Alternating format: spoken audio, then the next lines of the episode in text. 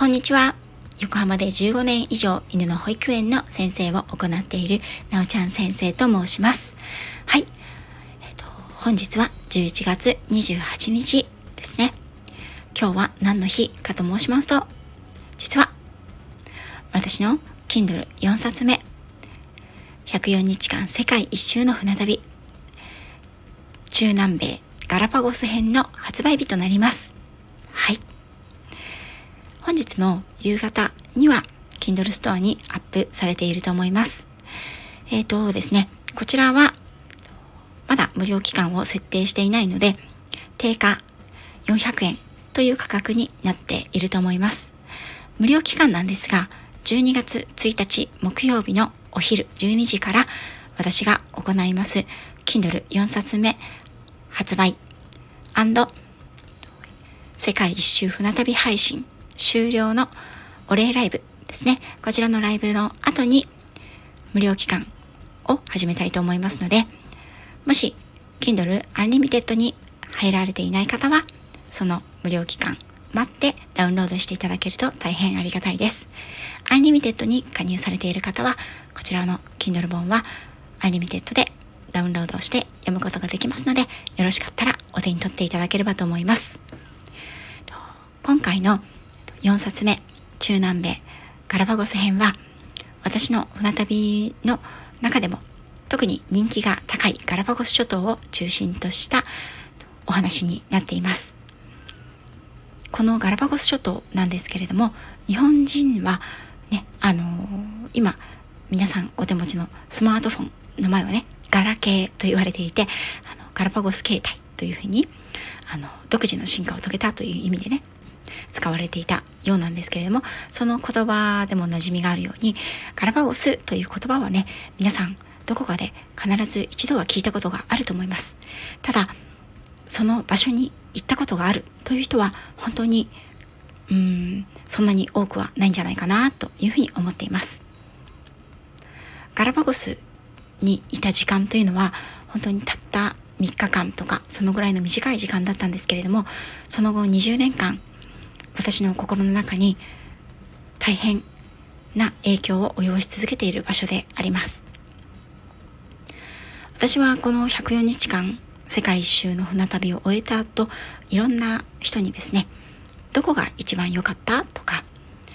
うん、どこが一番印象的だったというふうに聞かれることがたくさんあったんですけれども、やはりこのガラパゴスはそこから外せないところでした。綺麗な場所やうんすごいなと思った場所というのは他にもたくさんあったんですがこのガラパゴスという場所島なんですけれどもこちらに関してはやっぱり異質でしたね。今まで旅してきたところそれまでね旅をしてきたところのどことも違っていました。そしてその記憶がガラパゴス諸島の記憶というのが私の中で全部100%いい思いだけではなかった。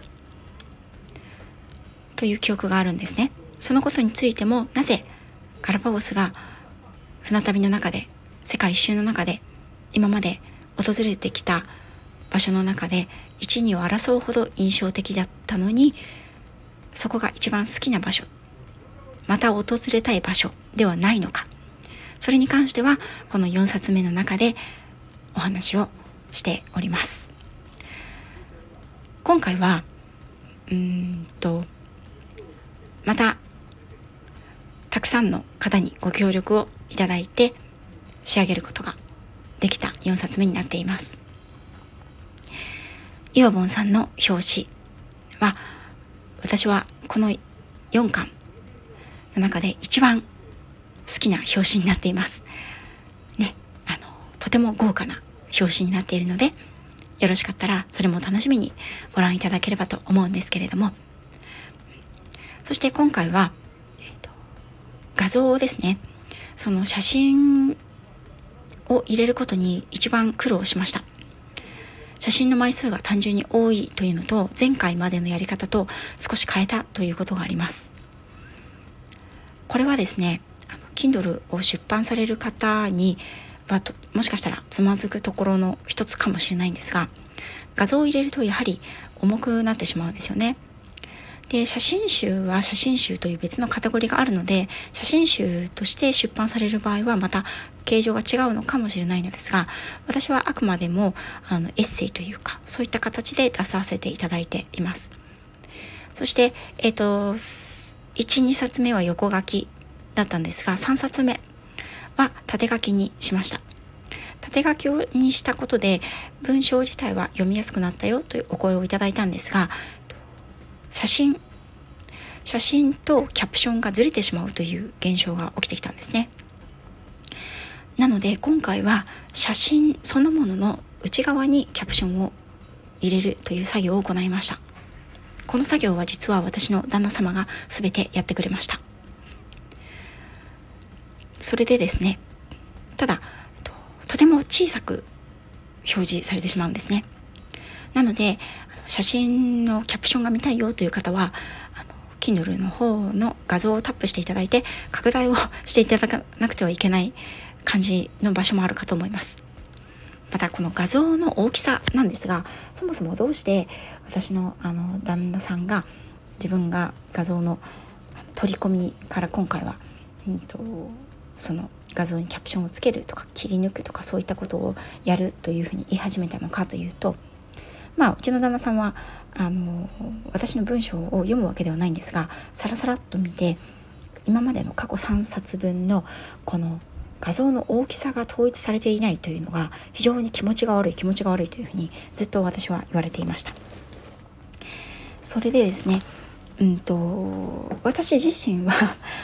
すいませんこういうね雑な性格なのであの画像の大きさにばらつきがあることに関してはそんなに気にしていなかったですね。はい。あの画像は二の次というか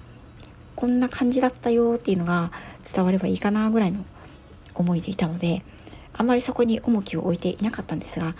もしかしたら同じように思われる方がいらっしゃったかもしれません。その件に関しては本当に申し訳ないなと思うんですけれどもそれを踏まえてうちの旦那さんが今回は俺がやるということで名乗りを上げてやってくれたんですけれどもそもそもワードで私は文章を作ってそこに画像を、うん、と取り込んでそれをえっ、ー、と Kindle の KDP 出版ダイレクトん？Kindle ダイレクトパブリッシメントっていう、うんと、サイトに載せるんですけれどもその際にワードの、うんと、ワード言語から Kindle 表示用の何て言ったかな忘れちゃったんだけどなんとか言語っていうものに変換をされるそうなんですね。その時にあのワードで処理していたものと,、えーと、その Kindle 用の、えーと、拡張子が違うようなのでそれで、えーと思っていたように画像が表示されないということがあるようです。なのでワードの方でこのぐらいの大きさに画像を載せたいということでワードで画像を統一画像のサイズですね。横が何とか何何ミリ縦が何ミリとか、うん、そういったものを設定しても Kindle に実際載せると大きさがまちまちになってしまったりということがあのありました。もしそのルールがあの分かるよという方がいらっしゃればあのぜひ教えていただきたいなと私は思っていますがということで4冊目の画像も大きさはちょっとバラバラになっているところがあると思いますが縦書きスマートフォンで見る限りはそんなに大きさの変化というのにはまあ、うん、私的にはそこまで気にならないかなという感じです。ただあのタブレットなどで見ると大きさがやはり少しばらつきがあるかなというふうに思っています。ということでですね、えー、と4冊目も4冊目なりの苦労がありましたが内容の方に関してはあの私的にはすごく、うん、思い入れのある場所の記録が詳細に残っていると思うのでまたこちらの方もお手に取っていただけたらとてもありがたいと思いますそして、えっと、とうとうね残り1冊はいとなりました、